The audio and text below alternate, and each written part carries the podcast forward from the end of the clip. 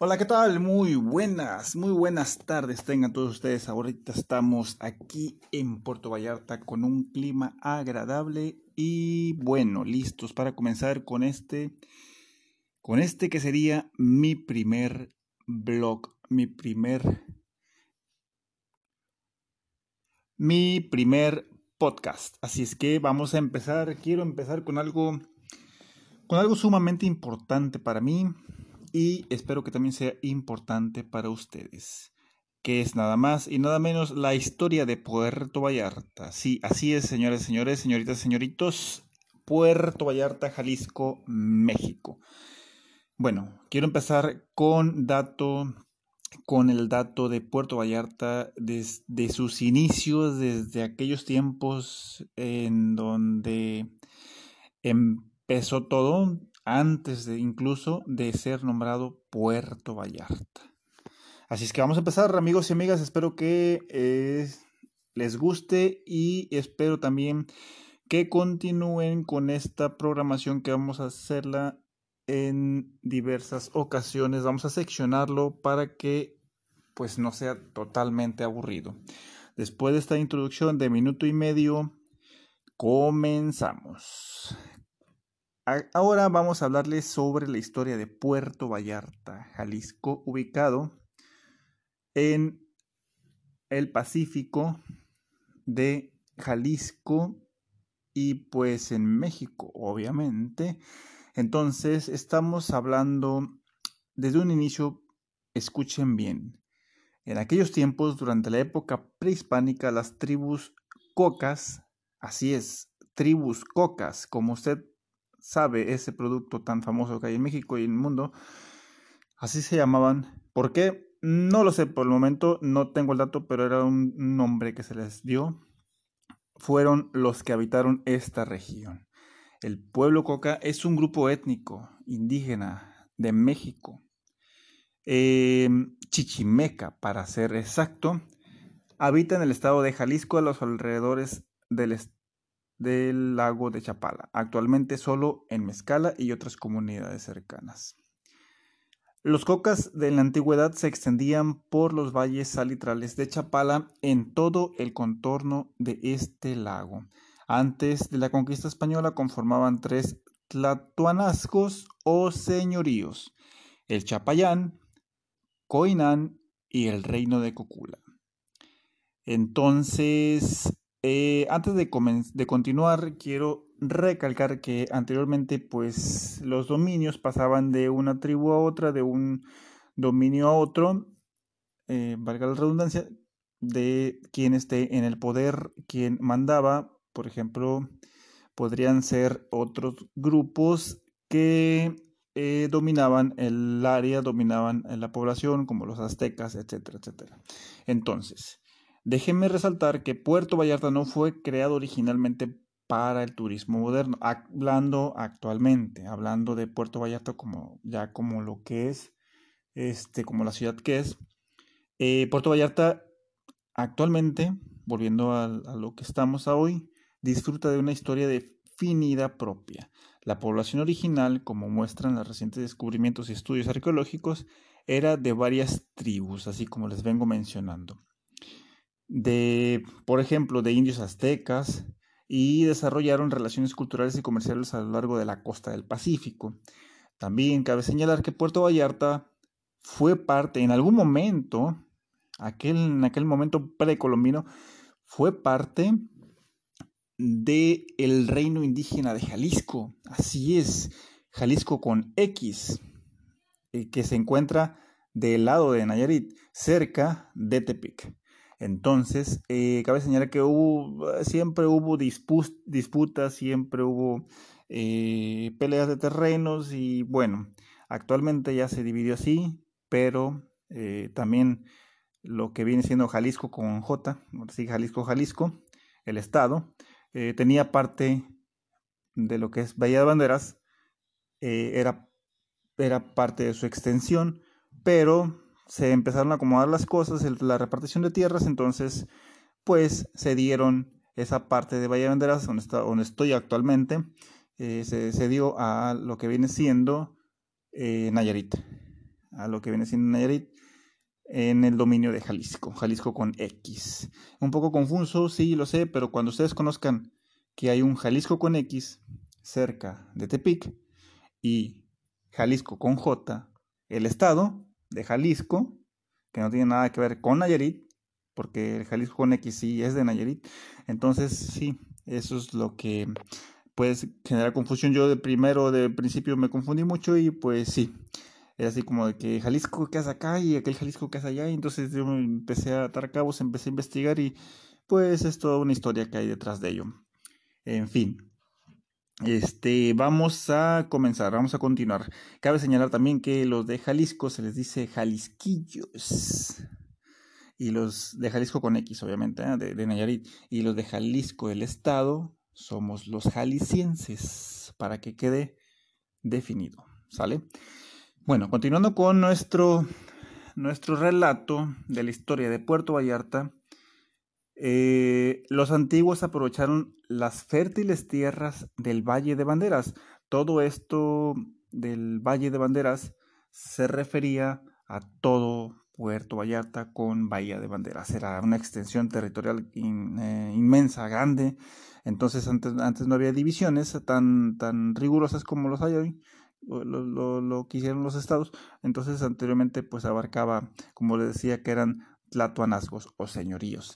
Entonces aprovechaban estas extensiones. Realmente cabe señalar que cuando lo ves en el mapa, te fijas desde la parte de arriba de Google Maps, por ejemplo, ves que es todo un valle, es todo un valle, todo un valle eh, desde Puerto Vallarta hasta Bahía de Banderas y, y, continúa hasta llegar casi a la sierra o topa con la sierra, lo que viene siendo la sierra, pues ya obviamente se acaba el valle y comienza la sierra. Allá para Fortuna de Vallejo, para aquel lado, para arriba. Pero bueno, esa es otra historia, ese es otro tema. Por el momento continuamos comentándoles que eh, se concentraron mucho en la explotación agrícola eh, y el mar se dejó de lado. Sí pescaban, sí sacaban y sí este, eh, les gustaba ir de pesca, pero prefirieron hacer sembradíos de eh, productos que les resultaba más práctico cuidar y más práctico cosechar que ir al mar, en donde pues no sé, quizás les resultaba más conflictuoso o no les gustaba, qué sé yo. En fin, continuando, esto, esto de el mar, pues fue pasando por alto como el principal recurso y se dejó de lado. Incluso el día de hoy, hasta el día de hoy, Puerto Vallarta no es un puerto de, de, de, embarque bullicioso, no es como, como otros puertos que hay en México o en otras partes del mundo, en donde se dedican a la, a la pesca al 100%, sino que simplemente pues es más turístico. Y pues esto da, da pie a que las instalaciones portuarias de Puerto Vallarta solo sirven para cruceros y embarcaciones de recreo. Entonces, continuando con parte de la historia de Puerto Vallarta, toda la bahía de banderas, eh, la bahía como se le conoce a la orilla del mar, no el valle como tal, sino la bahía, toda la bahía es una extensión que mide aproximadamente 42 kilómetros de norte a sur. ¿sí? Les voy a dar los límites. Por ejemplo, al norte de la bahía está Punta de Mita. Eh, no sé si ustedes conozcan y bueno, es tema para otro, otro podcast más, otro, otro, eh, vamos a hacer otro comentario al respecto muy extenso sobre eso. Punta de Mita actualmente, pues es visitado por celebridades internacionales, no solo nacionales, sino internacionales. Incluso es hogar de muchas celebridades, famosos, artistas, actores, cantantes, eh, mm, este, personajes millonarios. Mm, no quiero dar nombres, no quiero decir nombres. Bueno, sí lo voy a hacer. Se dice que Peñanito tenía ahí partes de, de terrenos, de había comprado una casa, algo así. Eh, Bill Gates también tiene su pedacito ahí. Y otras celebridades más que año con año vienen. Eh, ha venido este. Ay, no recuerdo las celebridades, pero tengo que hacer una lista de todas las celebridades que, celebridades que han venido y famosos. Pero esto que les estoy comentando es un, un poquito de lo que de lo que yo sé y lo que me entero. Em, pero, como les digo, va a ser tema de otro, de otro podcast. Así es que vamos a darle. Bueno, continuando. Em, es hacia las montañas, hacia la sierra, como les había mencionado, hacia la sierra de Vallejo, hacia Fortuna, está lo que viene siendo este tipo de sierra. No es una sierra grande, pero es una sierra que va tomando forma y que es muy fresca y muy, muy rica y, va hacia el lado de, del, del norte, más o menos, del, de, Jali, de, este, de y colinda con Jalisco. Y al sur, al sur, colinda con eh, Cabo Corrientes. Cabo Corrientes también es parte de Sierra y las colinas de la cordillera de la sierra del río Cuale hacia donde anteriormente pues estaban las minas, que era lo principal, eh, explotación también de aquí, de muchos barcos que venían de fuera y mucha gente que vivía de eso, hacia San Sebastián del Oeste, para ser exacto. Entonces, como ustedes pueden ver, tenemos tres sierras y una bahía. Sierra de Vallejo, la, la, este, la Sierra de Cabo Corrientes y la cordillera de la sierra del río Cuale, del Cuale, perdón. Y de ahí viene, de ahí mismo se desprende un río del Cuale y pasa por aquí y llega hasta desembocar hasta Puerto Vallarta, al centro de Puerto Vallarta. Y existe todo un eh, este, este, tema de otro podcast, como ven. Hay muchos, muchos temas más que les puedo mencionar. En ese, ya para desembocar, en la desembocadura de aquí del, con el mar, en el centro de Puerto Vallarta, se hace una isla natural y se le conoce como la isla del río Cuale. Actualmente es, hay museos, actualmente hay ventas de, todo tipo de cosas para recuerdos de, Puerto Vallarta. y alrededor está lleno de, de edificios y construcciones, casas antiguas. Y pues el río que siempre está a todo lo que da ahí, ya se ha desbordado en ocasiones y ha ocasionado accidentes, eh, destrozos, pues, desastres. Y pues, nada, es rico y sabroso estar ahí y es fresco. Bueno, ese es tema para otro, otro día. Continuando, y ya casi no quiero, no quiero extenderme mucho, porque es mucha la historia Continuando con esto, para darle prioridad y acabar rápido, la bahía de Banderas y el valle de Banderas, o sea, toda la bahía alrededor del mar y todo el valle era lo cultivable, fueron nombrados por los españoles cuando el sobrino de Hernán Cortés viajaba en esta área y se encontró con varios guerreros nativos con pancartas y trajes coloridos, plumas de aves, eh, entonces, eh, para que entiendan, mm, los españoles llegaron y a su encuentro salieron indígenas, indígenas de aquel tiempo en el que, este, así como lo describe aquí en el momento, eh, salieron con taparrabos, con, con unas varas grandes y altas y pancartas y plumas y ofreciendo este ofreciendo ofrendas, ah, valga la redundancia, dando ofrendas a los españoles para que todo terminara en, como en amistad. Lo que no querían era un pleito, entonces eh, se destaca, Puerto Vallarta se ha destacado y siempre se ha destacado a partir de ese, momento en no ser tan bullicioso, no ser tan conflictivo en ese sentido. Siempre se mantuvo Puerto Vallarta alejado de los reflectores por mucho tiempo, hasta que llegó un cineasta, pero bueno, es otro, ahorita lo voy a ver si les comento más adelante. Eh, este, también cuando fue la guerra, la guerra o guerrilla cristera, también Puerto Vallarta se, mantuvo alejado, que sí hubo y todo, sí, sí hubo influencia también, pero no como en otros lados. Otros lados sí había masacres, sí había enfrentamientos en, para el lado de, de lo que viene siendo es este Talpa y el Cuale y todo ese tipo de mascota. Eh, para, allá, para allá sí estuvo drástica la situación, allá sí se enfrentaron eh, muy, muy avivadamente. Ese también va a ser otro tema más adelante. Pero para acá se mantuvo Ah, todo muy tranquilo. Lo único que había en aquellos momentos, de mí me estoy adelantando la historia, pero bueno, les quiero comentar de una vez porque creo que no lo toman en cuenta.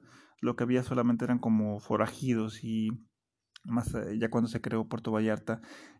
Eh, pero mucho más antes, pues había indígenas, pero también se mantenían muy alejados, como que Puerto Vallarta era dedicado a lo que era, a la cultivación de productos nada más y el alejamiento de todo. Entonces siempre se mantuvo y si hasta la fecha no somos tan conocidos, no somos tan famosos, pero ofrece mucho. Puerto Vallarta ofrece mucho a los visitantes, a, los visitantes, a los turistas, al todo que llega al puerto.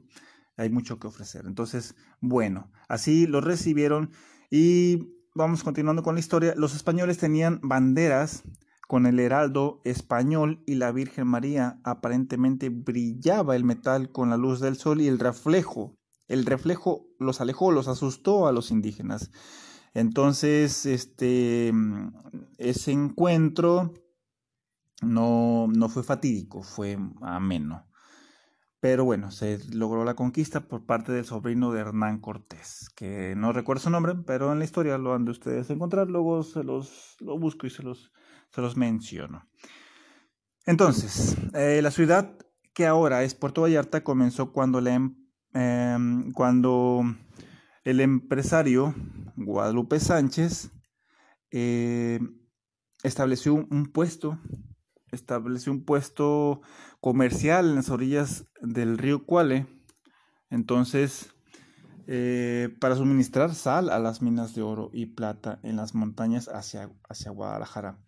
Entonces, eh, desde ese momento, y si mal no recuerdo, Guadalupe Sánchez, él se vino de Cihuatlán, Jalisco, de allá de donde yo soy originario.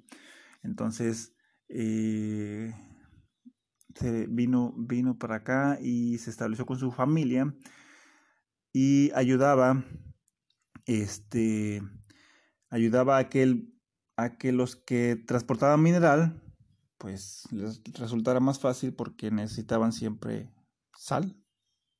¿Para qué? No sé, creo que era algo que se necesitaba mucho, pero bueno, en fin. El mineral, ese mineral que lo traían desde San Sebastián del Oeste, de aquellos lados, de aquellas minas, eh, se cargaba en barcos que esperaban en la bahía, aquí, en Puerto Vallarta, en donde anteriormente era o las altas, eso, las altas, pero donde anteriormente era un, puerto, un puerto que que recibía grandes barcos de carga y actualmente puede recibir, eh, no solo la API, la API donde está este, la Marina, no, no, no, actualmente no es solamente esa parte como, esa parte como que le, la explotaron y le dieron un auge y como que la, eh, la están trabajando personas ajenas, creo que, si mal lo recuerdo, son personas de Guadalajara que están trabajando, eh, concesionando la, la API y, eh, pero anteriormente eran no las altas y todavía se pueden recibir barcos. Créanme que si algún momento pasara algo, que no esperemos que no, pero todavía puede recibir Puerto Vallarta barcos en olas altas, pero ya no está permitido, ya no lo, manejan como tal. Está hondísimo, completamente hondísimo. Un día si vas a olas altas a bañarte ahí, ten en cuenta que donde hicieron un, un, este, sí, un puente, un, un andador hacia adentro del mar, que se enciende las noches, ahí a la orilla está hondo, completamente hondo. No tocas fondo, ocupas, si vas a meterte hasta abajo, ocupas equipo de buceo. Pero bueno, ahí se llena de gente cada temporada de vacaciones.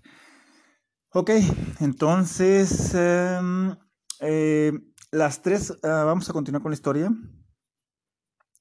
Las tres formaciones rocosas marinas al sur de la ciudad de, de eh, de la ciudad fueron hitos de navegación en épocas anteriores, que son lo que hoy se le conoce como los arcos. Los arcos de Puerto Vallarta, no, no los arcos que están en el malecón, sino los arcos eh, originales, los arcos de creación natural están hacia, yendo hacia la misma loya. Entonces, eh, pues en un momento tomó ese nombre, eh, primitivamente se le llamaba como Puerto Las Peñas, por ese dato, por esa cuestión de, de esas rocas, que esas formaciones rocosas que están ahí marinas. Entonces, así se le empezó a llamar a Puerto Vallarta. Anteriormente no se llamaba Puerto Vallarta, se llamaba Puerto Las Peñas. Como ven, un dato que pues nadie o muchos o muy pocos saben y no muchos eh, se han ah, atrevido a investigar. Pero bueno, aquí le, está, le estoy pasando el dato. Llamado así por las rocas, esas prominentes, y Puerto Vallarta fue nombrado en honor a don Ignacio, Ignacio Luis Vallarta, un conocido gobernador del estado de Jalisco.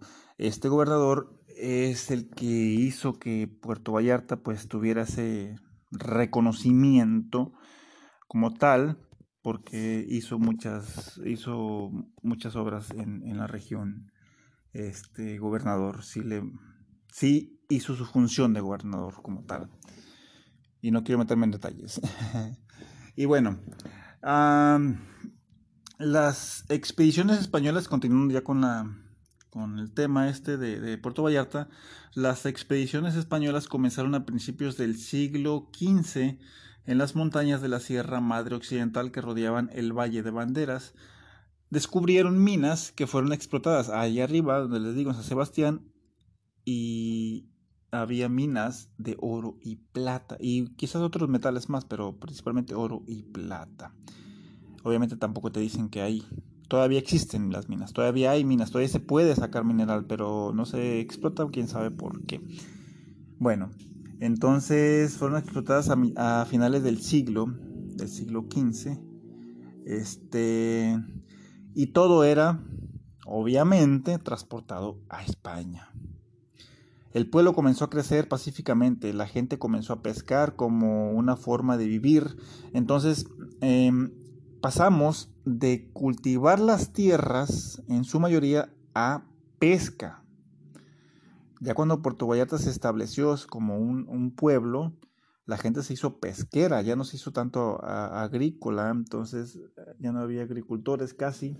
Eso se fue dando más adelante con la industrialización, con los cuando ya empezaron a entrar tractores y cosas así, maquinaria pesada, pero anteriormente era más pesquero entonces llegó a, em, llegó a albergar gente de todas partes y actualmente sigue albergando gente de todas partes del México y del mundo. Y pues empezó a crecer la, el pueblo y se hizo, pasó de ser un rancho a ser un pueblo y, se convirtió en una ciudad y empezó a llamar la atención, empezó a llamar la atención de todo mundo. Eh, empezaron a, hay gente, hubo gente que venía eh, como en todas partes, exploradores que les encantaba ir a lugares desconocidos y empezaron a, hacer esa promoción, esa publicidad que, que, actualmente no, no, está valorada, que es la de boca en boca.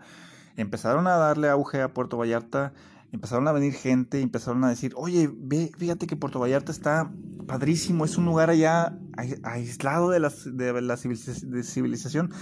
Les digo aislados porque no había forma de llegar a Puerto Vallarta de ningún lado si no lo hacías por medio de embarcaciones, por medio del mar. Entonces, eh, pues así era, era difícil llegar. Eh, si llegabas por la sierra, que les menciono, son tres sierras las que están rodeando la bahía de Banderas, al valle de Banderas. Entonces, si llegabas por la sierra, no había otra forma de llegar o andando o a caballo o en mula o burro, que también era muy usual en aquellos tiempos, eran las únicas formas de llegar por la sierra. No había, eran, no eran ni brechas, eran veredas las que tenías que hacer. Entonces llegabas por embarcaciones y principalmente eran embarcaciones grandes. Les aviso que eran embarcaciones grandes, no eran ni pequeñas. No había lo que eran yates y eso, eran embarcaciones que, que venían de otros puertos, por ejemplo el puerto de, de creo que del puerto de Cabo de San Lucas y de California o de o de este de otros puertos no sé si de aquel tiempo ya, ya estaba Manzanillo, que no creo, pero más bien haber sido Acapulco, no sé, uno de esos puertos que venían por este lado. Entonces era la única forma, la única forma que, que podías ingresar. Entonces la gente se empezaba a emocionar, decía, oh, vamos allá a Puerto Vallarta, está, está padre, está alejado, pues hay, hay mucha vegetación, hay muchos animales, hay mucha gente que, que se extraña con nosotros y cosas así, empezaron a venir y pues bueno, así fue. Así fue como, como llegaron y se empezaron a enamorar. Y sí, la verdad decían, decían que era, dicen mucha gente que era mágico aquí, pero bueno. Entonces, eh, la bahía ha sido conocida, continuando ya con, esto, la bahía ha sido conocida desde el siglo XVI, eh, cuando los soldados españoles durante las expediciones hacia Baja California, o Isla de Perlas, como ellos lo llamaron, llegaron a sus playas para conseguir agua, leña, comida fresca, fresca para sus naves, y mencionaban que era una belleza litoral, y la fertilidad que había en sus tierras, y la seguridad del puerto.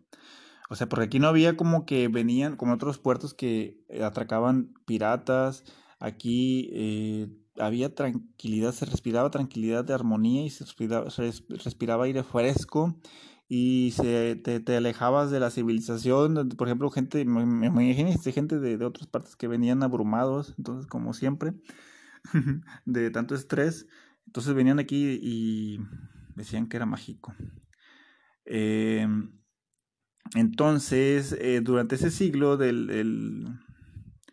del, siglo XVI, era una, era una necesidad vital tener puertos seguros a lo largo de la costa del Pacífico para las naves que volvían de las Filipinas como refugio en caso de ataques piratas. Allá en las Filipinas sí había ataques piratas. Aquí todavía estaba muy tranquilo todo. Y sí llegaron a venir, ¿eh? créanme, yo tengo eh, datos en donde sí llegaron a, a, venir, pero fue muy, muy escaso y fue así como que muy esporádico, no había, no era nada, nada común. Entonces, eh, también eran necesarios durante los largos viajes y en viajes desde hacia Oriente para que las naves pudieran ser reparadas si fuese necesario y las tripulaciones pudieran tomar provisiones. Uno de los primeros en proponer el establecimiento de la Bahía de Banderas fue el capitán Pedro de Unamuno, después del viaje que hizo a Filipinas en 1587. Entonces, fíjense cómo fue dándose todo, cómo fue haciéndose esta ciudad tan importante de ser nada de pasar a ser de ser este solo paso de mulas y, y, cargamento de personas a empezarse a establecer gente a empezarse a ser un este de ser un rancho a un pueblo de ser un pueblo a una ciudad y actualmente pues es una gran ciudad y muy importante. No la más importante de México, pero sí le compite a muchas otras ciudades en sus playas, en su vegetación, en su gente, en su comida, en todo. Bueno, continuando los navegantes famosos como Sebastián Vizcaíno, López de Vicuña y Gonzalo de Francis, de Francis más de una vez llegaron a estas playas y también propusieron el establecimiento de una colonia, pero sus peticiones nunca recibieron atención. Malamente, si no imagínense. Bueno, hubiera cambiado todo la historia de Puerto Vallarta. Actualmente no seríamos como seríamos. Quizás seríamos mucho más importante, no por halagar, no por, mm, no por engrandecerme o engrandecer la ciudad, sino porque si se le hubiera dado el reconocimiento desde aquel momento como puerto, imagínense, lo hubiera sido tan reconocido como puerto este, de Veracruz, el puerto de Acapulco, eh, otros puertos más que existen en, en, México. Este, y pues bueno, los, este, continuando, dice ya para acabar, porque ya, vamos a, ya va a ser la media, media hora solamente de placer aquí en este podcast. Eh, me cabe Cabe señalar que se sabe que se construyó un astillero en la bahía en 1644, probablemente donde hoy se localiza Mismaloya. Mismaloya actualmente, para que, los que no saben, es un conjunto de, eh, de casas que hacen una colonia muy grande y muy pomposa, muy bonita, con tienen de todo, pero principalmente se destacó y se ha destacado siempre por sus, hoteles lujosos y por sus casas de ricos y porque ahí se construyó eh, y se hizo realidad la primera película en Puerto Vallarta que se llamó La Noche de la Iguana. Entonces, este, ha sido muy importante desde aquellos, ha sido, incluso era la playa más hermosa que había en toda la bahía, grandísima y hermosísima. No sé qué pasó en un momento de movimiento de placas tectónicas, se tragó más de la mitad de la playa y dejó un pedacito pero la playa se podía extender, no sé si hasta creo que dos kilómetros de largo. Imagínense nada más. Eh, de, no sé, no quiero exagerarles, pero de uno a uno y medio sí, fácil. Kilómetros de, de, hacia adentro del mar. Imagínense un kilómetro hacia adentro del mar, nomás imagínense esa parte. Lo, lo bonito que ha de haber sido. Actualmente vas a Mismaloy y sigue siendo hermoso y sigue siendo mágico pero pues ha perdido el encanto porque han habido muchas cosas ay, que no quiero ni hablar, pero ha habido muchas disputas y muchas cosas que han, se han salido de control, pero este, actualmente sigue siendo muy hermoso. Si pueden visitar ya se los recomiendo. Entonces, ahí este, se construyeron dos naves, en ese astillero se construyeron dos naves para Bernardo, Bernardo Bernal de Pinadero, que se usarían en la colonización de Baja California. Aquí quiero hacer una pausa una pausa, un punto y seguido, porque quiero continuarles comentando para el siguiente podcast lo que vienen siendo, este, hablando ya de la sierra, quiero hablarles de, de cómo, cómo se empezó a hacer ciudad y cómo, este, bajaban todo lo, lo, lo que traían de, de, oro y plata de allá de, de la sierra, este, cómo surge la, la iglesia de, Guadalupe, quiero hablarles este, de, pues, de todo lo que surgió y cómo surgió y cómo llegó a tener tanto auge Puerto Vallarta y eso va a ser pues para otro podcast más. Entonces estamos al pendiente para el siguiente, la siguiente emisión. Espero les haya gustado, espero no aburrirlos o abrumarlos pero esto me, a mí me, me, pone emocionante, me emociona poder estarles compartiendo esta historia, historia que, que, no viví yo, pero pareciera como me hubiera gustado vivirla en aquel momento, debió haber sido algo grande, grandioso y magnífico y, y emocionante poder estar ahí y poder ser parte de la historia de un lugar. Eh, espero que, que me acompañes para la siguiente emisión y pues bueno, un saludo afectuoso y esperemos que esto pase pronto, esta cuarentena se termine y que todos volvamos a la no normalidad, va a ser a la nueva normalidad y que pues vaya, estemos todos bien y vivitos y coleando, ¿sale? Nos vemos para la próxima en otra emisión más. Gracias por acompañarme. Bye.